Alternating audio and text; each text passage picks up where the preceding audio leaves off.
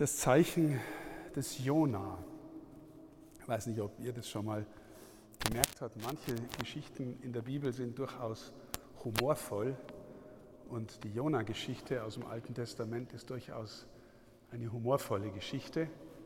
Und äh, beim letzten Mal bin ich angesprochen worden von jemandem vor der Tür, der gefragt hat danach, wie man eigentlich die Heilige Schrift liest und wann ist sie wörtlich zu nehmen und wann ist sie äh, ein historischer Bericht, wann ist sie ähm, wie ein liturgischer Text zu verstehen oder wie ein Gebet oder wie ein Brief.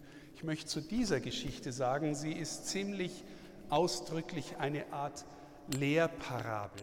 Der wahre Kern wird sein, dass Jona womöglich in der Zeit der Antike ein Prophet war, der offensichtlich mächtig an Einfluss hatte, wirkungsmächtig war in der Art und Weise, wie er verkündigt hat. Ähm, die Geschichte erzählt, wie Jona nach Ninive geht. Und Ninive war ähm, die Hauptstadt von Babylon. Und Babylon war wiederum das Reich der Sünde, äh, biblisch gesprochen. Und Jona gelingt es, ganz Babylon zu bekehren. Und zwar vom obersten Herrscher bis zu bis zu den Rindviechern und zu den Schafen und allen. Alle bekehren sich. Also eine sehr deutlich gesprochen, eine Lehrparabel, vor allem auch die Geschichte mit dem Fisch. Ähm, wie kann man verstehen, dass da in der Bibel Geschichten stehen, die so unterwegs sind? Naja, in unserer Kultur gibt es zum Beispiel Märchen. Und, äh, und Märchen erzählen im Grunde immer was über das Innenleben der Menschen, über den Kampf von Gut und Böse, über das Erwachsenwerden, über das Reifwerden, über das Korruptwerden. Da gibt es Frösche, die plötzlich zu Prinzen werden. Da gibt es Wölfe, die Großmütter verschlucken. Und das heißt nicht, dass die Geschichten unwahr sind, sondern auf einer tiefen Ebene eine Wahrheit äh, in sich tragen. Und ich möchte versuchen, äh, mit euch heute der Wahrheit der Bekehrungsgeschichte des Jona und der Niniviter auf die Spur zu kommen. Also wir hören zunächst mal, das Wort des Herrn erging an Jona. Übrigens lest bitte die Geschichte mal, die kann man äh, ganz leicht in einer halben Stunde oder noch weniger durchlesen, hat vier äh, kurze Kapitel. Ähm, das Wort des Herrn erging an Jona. Geh nach Ninive, ihre Schlechtigkeit ist zu mir gedrungen. Das erste ist mal gar nicht schlecht. Jona hört irgendwie auf den Ruf Gottes. Das heißt, er hört von außen. Ähm, ich habe heute schon in der Predigt heute Morgen gesagt, der durchschnittliche Mensch äh, ist der, der eher äh, auf sich hört. Ich will meinen Willen tun. Ich muss selbstbestimmt leben. Ich äh, muss die Ziele erreichen, die ich haben will. Ich werde aus mir glücklich. Jona kriegt den Ruf von außen. Jona kriegt den Ruf von Gott her. Ähm, aber äh, was das Spaßige ist, Jona kriegt den Ruf von Gott, geh nach Ninive. Und was tut er? Er besteigt ein Schiff und fährt nach Tarschisch. Also in die komplett andere Richtung und auch nicht auf dem Landweg, wie es nach Ninive geht, sondern mit dem Schiff nach Tarschisch. Also äh, übertragen gesagt, ich gehe jetzt mal dorthin, wo der Pfeffer wächst, weil dort findet mich Gott auf keinen Fall. Ich habe echt keinen Bock auf Ninive. So, also Jona geht also nach Tarschisch und er will nicht hören. Er besteigt ein Schiff. Und wie das so ist, in der alten Welt waren Schiffe hochriskante Transportmittel. Wir wissen aus dem Evangelium, dass Jesus auf dem Boot ist und dass auf dem Boot äh, mit den Jüngern, äh, wenn wir die Geschichte hören, dann kommt sofort der Sturm in den Sinn, der da äh, die Jünger und Jesus durcheinander wirft. So ist es auch mit dem Schiff, auf dem Jona ist. Ähm, die, der geistliche Inhalt dessen, was da erzählt wird, ist womöglich der, ähm, wenn ein Mensch nicht seiner Berufung folgt, dann kommt nicht nur er in Schwierigkeiten, sondern womöglich alle anderen, die mit ihm leben. Also es gibt im besten Sinn des Wortes trouble. Er, Gott äh, holt Jona auch dort ein, wo er hofft, ihm zu entgehen. Er ist also auf diesem Schiff und dann wird auch noch interessanterweise erzählt, er schläft. Der Sturm kommt, alle sind aufgeregt, keiner weiß, was man machen soll. Jonas pennt in aller Seelenruhe vor sich hin. Es ist auch das in der Schrift immer wieder kein so wahnsinnig gutes Zeichen für geistliche Aufmerksamkeit. Ähm, denkt an eine der herausragenden Szenen im Neuen Testament. Die Jünger gehen am Abend vor dem Karfreitag, drei seiner besten Freunde, mit Jesus auf den Ölberg und schlafen immer wieder ein. Und er kämpft und ringt, in ihm tobt gewissermaßen der Sturm. Er nimmt gerade die Sünde der Welt auf sich und seine Jünger pennen. Es wiederholt sich gewissermaßen, was von der Jona-Geschichte erzählt wird. Ein riesiger Sturm, alle sind durcheinander und alle fragen sich, was passiert hier eigentlich? Wer ist eigentlich schuld an der ganzen Misere, dass wir hier in solchem Trouble sind? Nochmal, biblisch gesprochen hängt alles mit allem zusammen. Und wenn ein Mensch gewissermaßen vor dem davonläuft, was er im Innersten sein soll und sein kann, bringt es auch die in Schwierigkeiten, die mit ihm leben oder die mit ihm unterwegs sind, so wie hier. Jona wird also aufgeweckt und wird gefragt, was da los ist. Und er, er bekennt, ja, er dient eigentlich dem höchsten Gott, aber er läuft gerade vor ihm davon und äh, er ist wahrscheinlich schuld an dem Ganzen. Und, äh, und sie beschließen also, ihn ins Meer zu werfen. Und sie bitten auch noch vorher im Gebet diesen Gott, dass er ihnen diese Sünde verzeihen möge. Jona kommt ihnen auch noch entgegen gell, und sagt, ja, ja, nehmt mich. Auch das wieder ein Motiv, das sich nachher gewissermaßen bei Jesus wiederholen wird. Das Zeichen des Jona. Und sie werfen ihn ins Meer. Und es kommt ein riesiger Fisch. Ich weiß nicht, ob euch das schon mal aufgefallen ist, dass, oder sicher ist es euch schon mal aufgefallen, dass viele Christen von Anfang an den Fisch als Erkennungszeichen für die Gemeinschaft untereinander äh, gewählt haben. Wir sind Christen, wir haben den Fisch als Zeichen. Warum ist das? Weil das griechische Wort für Fisch heißt Ichthys und Ichthys, die ersten Buchstaben stehen für Jesus, I, Jesus, Christus, Jesus Christus, Theu, Theos ist der ist Gott und Theo ist der Genitiv. Theo, Hios, Sohn Gottes, Soter, es, Erlöser. Jesus Christus, Sohn Gottes, Erlöser. Ichthys ist der Fisch. Der große Fisch ist vielleicht Jesus, vielleicht fügt sich das im Neuen Testament. Was tut der Fisch? Ja, er verschlingt den Jona, aber offensichtlich überlebt er Magensäure des Fisches hin oder her. Jona ist tief im Dunklen. Und äh, wenn ich vorhin den Vortrag genannt habe, äh, das Zeichen des Jona und die Stelle aus der Schrift vorgelesen habe, wo Jesus sich bezieht auf den Jona, dass Ninive sich bekehrt hat. Es gibt noch eine andere Stelle im Matthäusevangelium, wo Jesus nochmal den Jona hernimmt und sagt, und wie Jona drei Tage und drei Nächte im Bauch des Fisches war, so wird der Menschensohn im Bauch der Erde sein und auferstehen. Also der Fisch verschlingt Jona und Jona fängt an zu beten und betet und bittet Gott, ihn aus dieser Misere zu befreien. Und hier ist, glaube ich, womöglich der tiefste Punkt der möglichen geistlichen Deutung. Ich habe äh, vor ein paar Tagen äh, bin ich mit dem Thema Satanismus konfrontiert worden und habe im Internet äh, die Church of Satan äh, gefunden. Und das Grundgebot des Satanismus, im Grunde des, des Credo schlechthin, ist, tu, was du willst.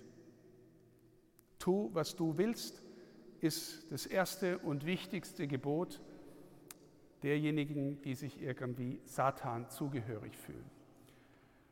Wenn ihr das Vaterunser betet und ehrlich meint, dann spürt ihr, dass das genau das Gegenteil davon ist. Dein Wille geschehe. So. Und jetzt sind wir alle miteinander selbstbestimmte Menschen und jeder von uns hat eigentlich die Sehnsucht danach, dass sein eigener Wille geschieht. Und äh, jeder von uns ist zunächst mal infiziert mit dem Freiheitsverständnis dieser Kultur und unserer Gesellschaft, das da bedeutet, frei bin ich, wenn ich machen kann, was ich will. Und als Christen glauben wir, das ist nicht so völlig verkehrt. Aber es ist verkehrt, wenn du nicht gewissermaßen den Grund hast in deinem Herzen, der dich trägt und von dem her du spürst, wenn ich mich lerne, in seinen Willen hineinzufinden, ähm, weil er der Gott ist, der mich liebt, weil er mein Vater ist. Wenn ich lerne, seinen Willen für mich zu finden und zu übernehmen, dann macht mich das in einem viel tieferen Sinn frei, als wenn ich nur einfach mache, was ich will. Haben wir schon immer wieder mal besprochen vom Augustinus, das tiefe Wort, liebe und dann tu, was du willst. Der Vater ist Liebe, der Vater liebt dich und wenn du hineinfindest in seinen Willen für dich, dann bist du im tieferen Sinn frei, als wenn du einfach nur tust, was du willst. Ähm, vom C.S. Lewis gibt es die schöne Geschichte äh, seiner eigenen Bekehrung. Ähm, das ist ein langer Anweg, wo er immer wieder äh, spürt, dass er von Gott eingeholt wird, dass Gott ihm in seinem Leben irgendwie Hinweise, äh, ähm, Begegnungen, Erzählungen äh, schickt und die immer auf Gott verweisen. Und er ist eigentlich ein ziemlich heftiger Atheist zunächst, wird aber immer mehr, nähert sich immer mehr an und er schildert eine Busfahrt. Und er sagt, auf dieser Busfahrt bin ich habe ich mich hineingesetzt und habe gemerkt, ich denke wieder mal über das Phänomen nach, das, ich da, das mich da beschäftigt. Und ich habe äh, in, in diesem Augenblick gespürt, ich muss eine Entscheidung treffen und ich habe sie für Gott getroffen und ich musste sie treffen. Ich konnte in gewisser Hinsicht nicht anders, aber ich habe eingestimmt und ich war in dem Augenblick freier, als ich jemals zuvor eine Entscheidung getroffen habe. Also es gibt, wenn wir gewissermaßen lernen, in den Willen Gottes hineinzufinden und ihn zu tun, die Erfahrung einer Freiheit, die viel tiefer reicht, als ich tue einfach nur, was ich will. Jetzt, meine Lieben, wie kommen wir dahin? Was sagt uns dieses Bild von dem Fisch? Also das Bild von dem Fisch will uns zeigen oder sagen, wenn wir uns das einfach nur vorstellen, da ist jemand in den Tiefen des Meeres in totaler Enge eingebunden, reglos, aussichtslos, ausweglos. Er kann nirgendwo anders hin, er kann nur, nur noch beten.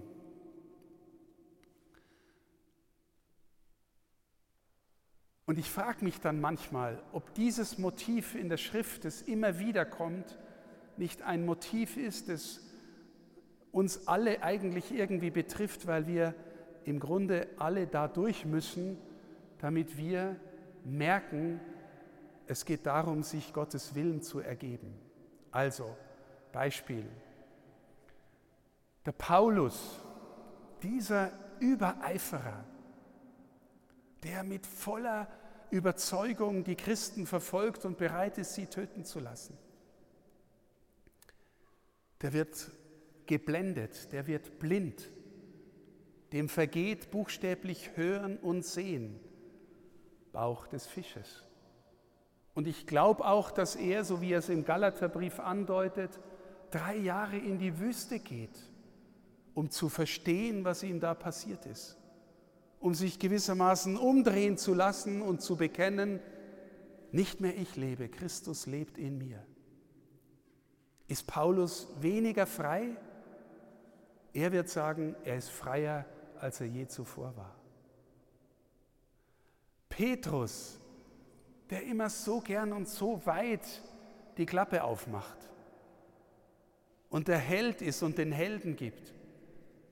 Petrus muss durch die Demütigung des Karfreitags die Erfahrung machen, ich bin eigentlich doch nur ein jämmerlicher, elendiger Verräter. Nicht mal einer einfachen Magd halte ich stand, als die mich identifiziert als einer, der zu ihm gehört. Der verlorene Sohn im Gleichnis sitzt am Ende in, tiefsten, in der tiefsten Niedrigkeit im Schweinestall und versteht, wo er eigentlich zu Hause ist. Beim letzten Mal habe ich schon angedeutet, Josef im Alten Testament. Josef, gell? Der Liebling vom Papa, der ihm den besonderen Ärmelrock macht und er vor seinen Brüdern den großen Auftritt hat und sagt, ihr werdet euch mal alle vor mir niederwerfen. Das stimmt irgendwie, passiert später auch.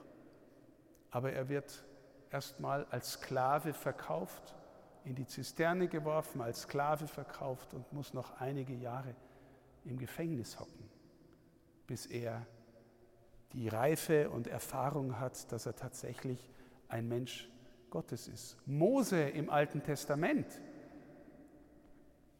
ein Prinz, von einer Hebräerin geboren, am Hof des Pharao erzogen, sieht, wie einer seiner Landsleute beleidigt wird von einem Ägypter und er schlägt den und verscharrt ihn. Mose geht darauf hin, flieht darauf hin und in der Apostelgeschichte erzählt es, dass er 40 Jahre in Midian ist, also irgendwo im Ausland in der Wüste, bevor er anfängt, der große Führer seines Volkes zu werden. Also meine Lieben, ich frage mich ganz oft, ob wir nicht gewissermaßen alle im Bild gesprochen, um zu lernen, dass Gott uns äh, für sich gewinnen will, mit unserem eigenen Willen in den Bauch des Fisches müssen und dort beten lernen, Herr, erbarm dich meiner, aus eigener Kraft kann ich das nicht. Also, das beschäftigt mich immer wieder sehr, vor allem weil nachher sehen wir, dass dieser Fisch offensichtlich den Jona dann in der Nähe von Ninive ausspuckt und äh, Jona dann durch Ninive läuft und wie gesagt, die ganze Stadt bekehrt sich. Einschließlich des Viehs. Das heißt, er hat äh, einen tiefen Ruf in sich, wird reift durch diese dramatische Erfahrung, dass er Gott nirgendwo entkommt, nicht mal im Meer, nicht mal auf dem Schiff, nicht mal irgendwo in Tarschisch. Gott holt ihn ein, verändert ihn und erst jetzt wird er eigentlich der Prophet, der er sein soll. Oder Evangelisierung gelingt womöglich erst, wenn wir selber wirklich Evangelisierte sind. Ich sage immer wieder mal, einer der demütigsten Priester, die ich je kennengelernt habe, war ein trockener Alkoholiker. Nicht, dass wir zum Saufen anfangen müssen, damit wir gute Priester werden. Aber ihr versteht, was ich meine. Äh, der ist durch den Bauch des Fisches gegangen in tiefster Erniedrigung und Demut und diese Abhängigkeit zu sehen und sich dann ganz abhängig zu machen von Gott. Das kann man, glaube ich, auch nicht machen. Ich glaube nur, man kann lernen, äh, immer wieder neu Gott zu bitten, äh, zu helfen, dass wir verstehen lernen, wozu wir berufen sind uns da auf das, was uns im Innersten des Herzens zieht, einzulassen, dem zu folgen. Und dann die Frage, ist es hart, dem zu folgen? Ja, in gewisser Weise ist es hart. Warum? Weil es tatsächlich darum geht, dass wir wirklich lieben lernen müssen, weil Gott ist Liebe. Und es geht wirklich darum zu lernen, den anderen zu bejahen und Gott zu bejahen und darin sich selbst zu bejahen. Und Liebe heißt lernen, sich zu verschenken. Liebe heißt lernen, nicht aufzurechnen. Nicht, was bringst du mir, was bringe ich dir. Liebe heißt, sich zu geben, so wie unser Herr sich gegeben hat. Also ist es schwer? Ja, es, ist, es muss irgendwas in mir sterben, damit das andere auferstehen kann. Ist es leicht? Ja, es ist auch leicht. Weil wenn wir mit dem Herrn gehen, wenn wir den Herrn lieben, dann, dann übernehmen wir nach und nach auch seinen Geist.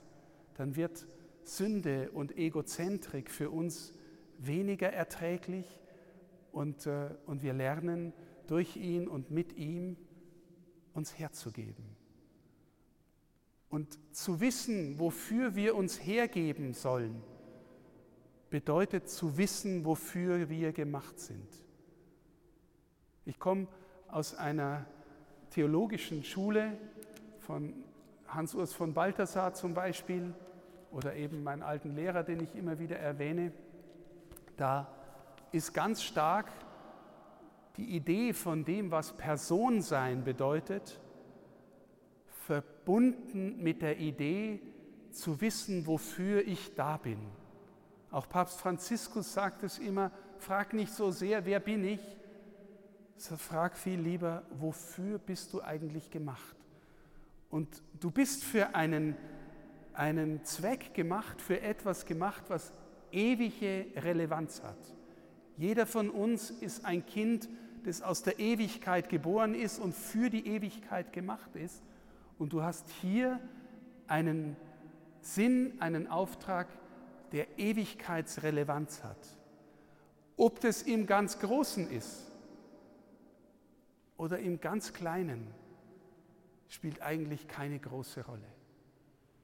Wichtig ist, dass wir dort, wo wir stehen, Liebende werden und die Sache um der Sache willen tun, dem Menschen um des Menschen willen gut sind.